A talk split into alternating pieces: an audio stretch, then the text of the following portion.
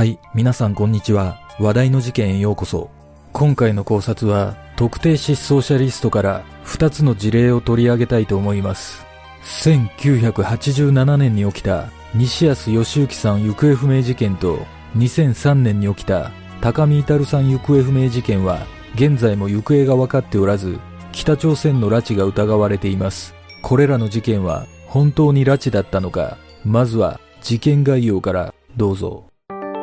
特定失踪者問題。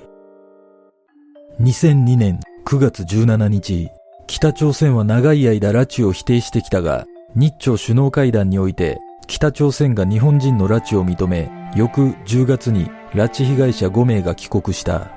この5名の中に政府が拉致としていなかった曽我ひとみさんがいたため自分の家族も北朝鮮に拉致されたのではないかという申し出が警察などに殺到した。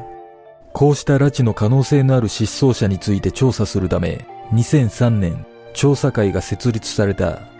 日本政府は2020年5月時点で17名の日本人を拉致被害者として認定しているがこれは氷山の一角であり政府がその実態を隠していることも明らかになっている。特定失踪者という言葉は北朝鮮による拉致の可能性を排除できない失踪者を意味し調査会の発足とともに定められた。2020年5月時点で調査会には約470名の失踪者リストがあり警察には約900名の拉致の可能性のある失踪者のリストがあるとされている。調査会のリストには昭和20年代に遡る事例もあり警察によって自らの失踪と断定され捜査を打ち切られたり捜査されなかったものがほとんどだという。そのため時間が経過したことによって決定的に情報が不足しているのが特徴で、申し出はされていないが、実際は拉致されているというケースも決して少なくないという。調査会では、これら特定失踪者について、当時の様々な情報を洗い直し、拉致との関連の調査を行ってきた。その結果、調査会では、公開されている失踪者の中で約80名を北朝鮮に拉致された可能性が高い失踪者として発表している。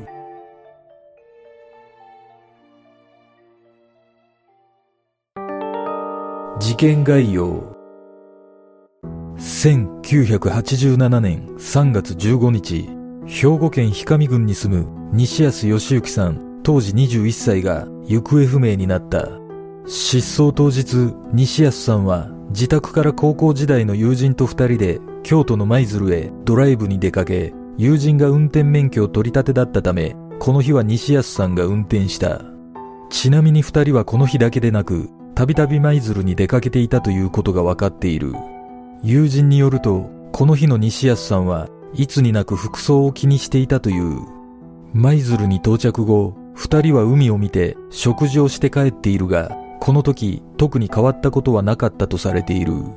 夕方、京都府綾部市の JR 綾部駅近くで西安さんは列車で帰ると車を降りているが、綾部駅で降りた理由は分かっていない。西安さんは友人と別れて約1時間後に無事着いたかと友人宅に電話しているが、これを最後に西安さんの消息はわからなくなった。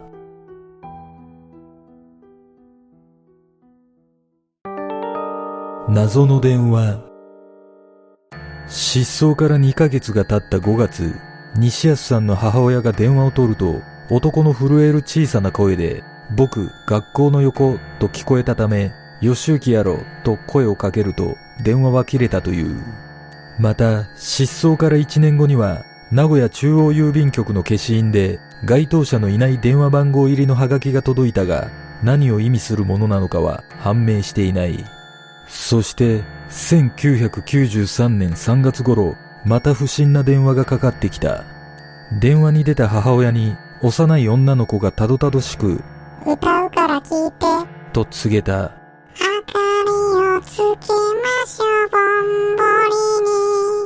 その歌を聴き、ふと思いついた母親が、上手やね、あなたのお父さんは吉行言うんか？と優しく聞くと、電話はすぐに切れたという。1998年には、集落の区長の男性宅に、直旅を履いた男二人が現れ、西安義行さんの両親の家はどこかと尋ねてきて、男二人は西安さんが結婚する相手の近所のものだと名乗ったという。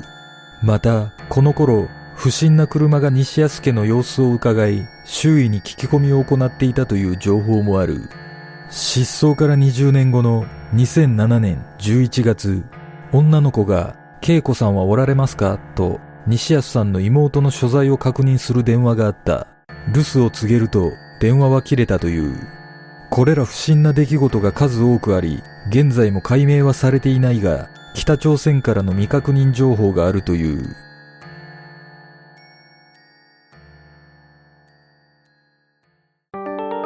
西安さんの特徴。西安さんは1965年6月27日生まれで当時の年齢は21歳だった。身長は170センチ体重は70キロで血液型は A 型。近眼だったためメガネを使用し中学生の頃に交通事故で右鎖骨を骨折した治療跡があるという。西安さんの母親は運動も勉強も好きで年下の面倒をよく見る優しい子だった。なぜこんなことになってしまったのか、理由を知りたいと話し、息子の夢をよく見ると話していた西安さんの父親は2018年に他界してしまった。西安さんの妹は、せめて母が元気なうちに帰ってきてほしいと焦りを口にしている。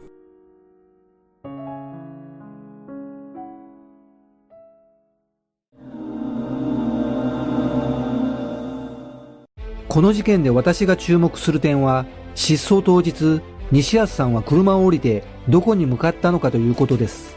友人と別れて約1時間後に友人宅に電話をかけていることから推測すると、綾部駅から電車で1時間以内の場所に向かったと考えることができます。立地的な視点から見ると、福知山あたりが該当するため、もしかしたら福知山で誰かと会う約束があったのかもしれません。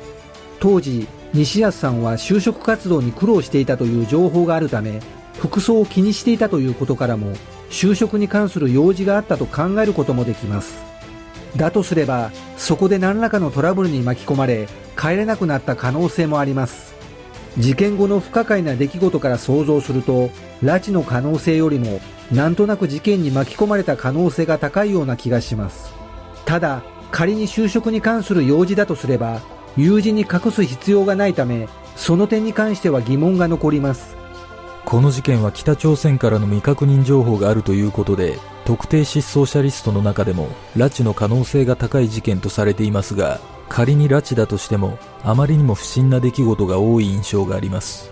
この事件は情報も少なく時間も経過しているため考察は難しいですが事件の経緯を振り返ると西安さんは失踪当日やはり誰かと会う約束があったような気がします。夕方車を降りた理由はいつになく服装を気にしていたということからもおそらく女性と会うためだったのではないでしょうか。そしてその女性というのが北朝鮮の工作員だとすれば拉致の可能性が高いと言えます。しかし失踪後に起きている不審な出来事と拉致との関連性には疑問を感じるためおそらくハガキや電話についてはいたずらだったような気がします。ただ一つ気になる点は失踪から約10年後に直旅を履いた男2人が西安さんの身辺を調査していたという情報です。もしかしたら工作員が西安さんになりすます灰乗りをするために調査していたのかもしれません。皆さんはどんな考察をするでしょうか？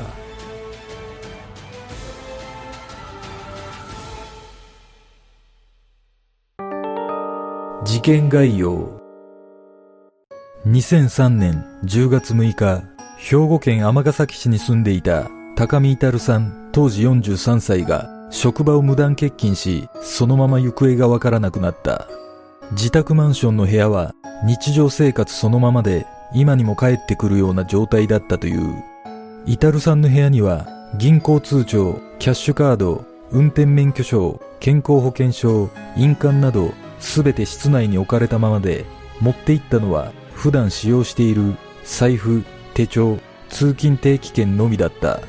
さらに、イタルさんは外出時、必ずコンタクトレンズを使用していたが、それも置いたままだったとされている。しかし、室内で使用していたメガネはなくなっていた。失踪前日の10月5日阪急塚口駅前のりそな銀行で午後3時14分にイタルさん自身が現金21万円を引き出していたことが後に分かった。また10月下旬には父親がイタルさんの自宅マンションを訪れる予定だったとされ母親の13回忌を12月に行うことになっておりイタルさんは必ず東京に来ると言っていたが来ることはなかった。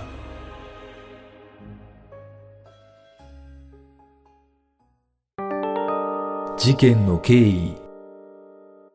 イタルさんの自宅は阪急塚口駅に近いマンションだった。防音構造の部屋に凝った音響機器が据え付けられていたという。2003年10月6日午後東京に住むイタルさんの弟宅に警察から電話があった。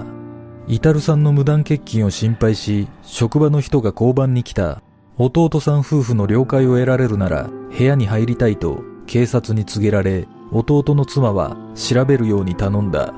そして警察と職場の上司が部屋に入ったところ室内には誰もおらず荒らされた様子もなかったという。翌日の7日朝再びイタルさんの弟宅に電話があった。弟の妻が出ると警察に今朝も無断欠勤をしたようだ。職場の人と話してみてはと促されたという。それを受け弟の妻は静岡県に住むイタルさんの父親に連絡した。父親はすぐ新幹線を手配し車中からイタルさんの職場に連絡を取りイタルさんの上司当時60歳と待ち合わせ尼崎のマンションへ向かった。マンションへ到着し室内に入ると近所にビールでも買いに出たような生活感が漂っておりテーブルの上には新聞と雑誌が置いてあったという。部屋にキャッシュカードがあったため銀行に確認すると無断欠勤が始まった日の前日本人が21万円を引き出していたことが分かった。上司の勧めで父親はその日のうちに家出人捜索願いを出したという。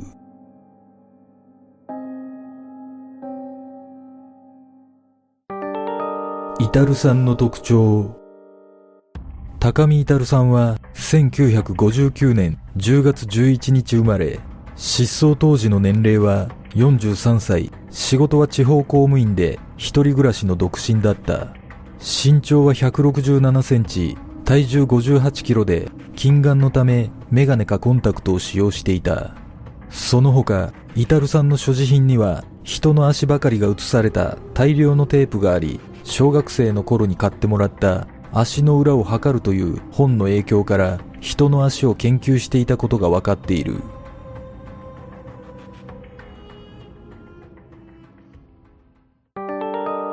可解な点。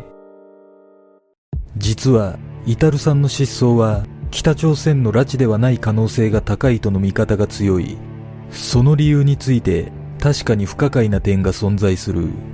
イタルさんが失踪した日の上司の行動について無断欠勤した初日に交番に行きマンションの部屋の中を見たいと言ってイタルさんの家族の了承を得て室内に入っているが一般的に無断欠勤の初日に取る行動ではなくなぜわざわざマンションの中を見る必要があったのかという疑問がある。そしてその後さらに不可解なことが起きている。イタルさんの失踪後何者かがマンションに入り失踪前後のメールのやり取りや手帳の一部のページが処分されていることが分かった。このことから何かしらの証拠隠滅を図った形跡があるためやはりイタルさんは何らかの事件に巻き込まれた可能性が指摘されている。また防音設備まで整っているマンションに防犯カメラがなかったとは考えにくく不審者の出入りがあったとすればすぐに確認できるはずだが警察が確認したかについては情報が出ていない。結局誰が何の目的で失踪後に部屋に侵入したのか分かっていないが明らかに不可解であり失踪に関与した人物がいることは間違いないと思われる。またイタルさんが研究していた人の足という特殊な研究が事件と関わりがあるのではないかとの見方も存在する。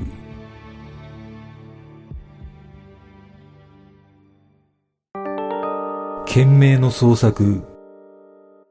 実は事件から12年後イタルさんの父親は亡くなっている。調査会によるとイタルさんの父親は亡くなる1年ほど前に脳卒中で倒れ、介護施設に入っていたという。父親は生前、イタルさんが失踪してから製薬会社を退職し、尼崎と静岡を何度も往復し、イタルさんの行方を探していた。テレビの番組にも出演し、尼崎のマンションは売却せずに借り手を募り、父親がローンの支払いを続けていたという。そんな中、父親は調査会に相談し、調査会は北朝鮮による拉致の疑いを否定できない特定失踪者としてイタルさんを公表した。しかし、拉致というには無理がないかとの見方もあったため、父親は北朝鮮の拉致はあくまで可能性の一つと述べ、むしろ無断欠勤の初日に自宅まで行った上司の対応に疑念を抱いていたとされる。果たして、イタルさんは本当に北朝鮮の拉致なのか、この不可解な失踪事件の真相とは？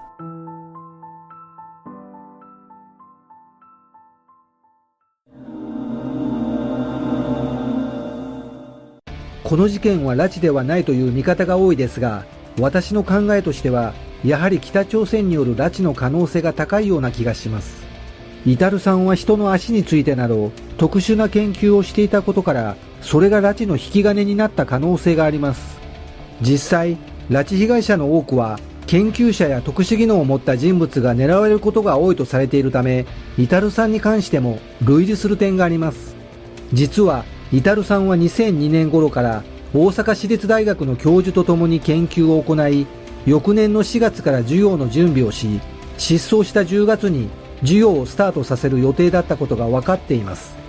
このことから想像すると、かなり豊富な知識と経験があったと思われるため、北朝鮮に以前から拉致の対象としてリストアップされていたのではないでしょうか。この事件の経緯を見ると、やはり拉致ではなく、何らかのトラブルに巻き込まれた可能性が高いように感じますそしてイタルさんはそのトラブルを回避するために自ら失踪した可能性があるのではないでしょうかその理由として挙げられるのが失踪の前日に自ら21万円という現金を引き出していることともう一つは必要最低限の荷物を持って部屋を出ている点です。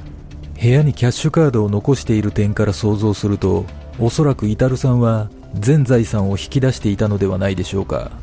そしてこの事件の特徴ともいえるのがやはり職場の上司の不可解な行動です。詳細な情報がないので分かりませんが無断欠勤の初日に警察に行くという行動は通常であれば考えにくいような気がします。この上司はイタルさんが失踪したことで何か焦りを感じている印象があり警察を利用してでも部屋に入る必要があったとすれば何らかの形でこの失踪事件に関わっている可能性があります。失踪後に何者かがメールのやり取りや手帳の一部を処分していたとされますがもしかしたらこの上司によって何らかの証拠隠滅が図られたのではないでしょうか。これは私の想像ですがイタルさんはこの上司と共に何らかの犯罪行為に手を染めていたかもしくは染めようとしていたような気がします。そしてその行為に恐怖を感じたり後悔をするなどしたため逃げるように行方をくらましたとすれば上司の焦っているような行動も納得できます。もしかしたらイタルさんの失踪には食材の意味が込められていたのかもしれません。皆さんはどんな考察をするでしょうか？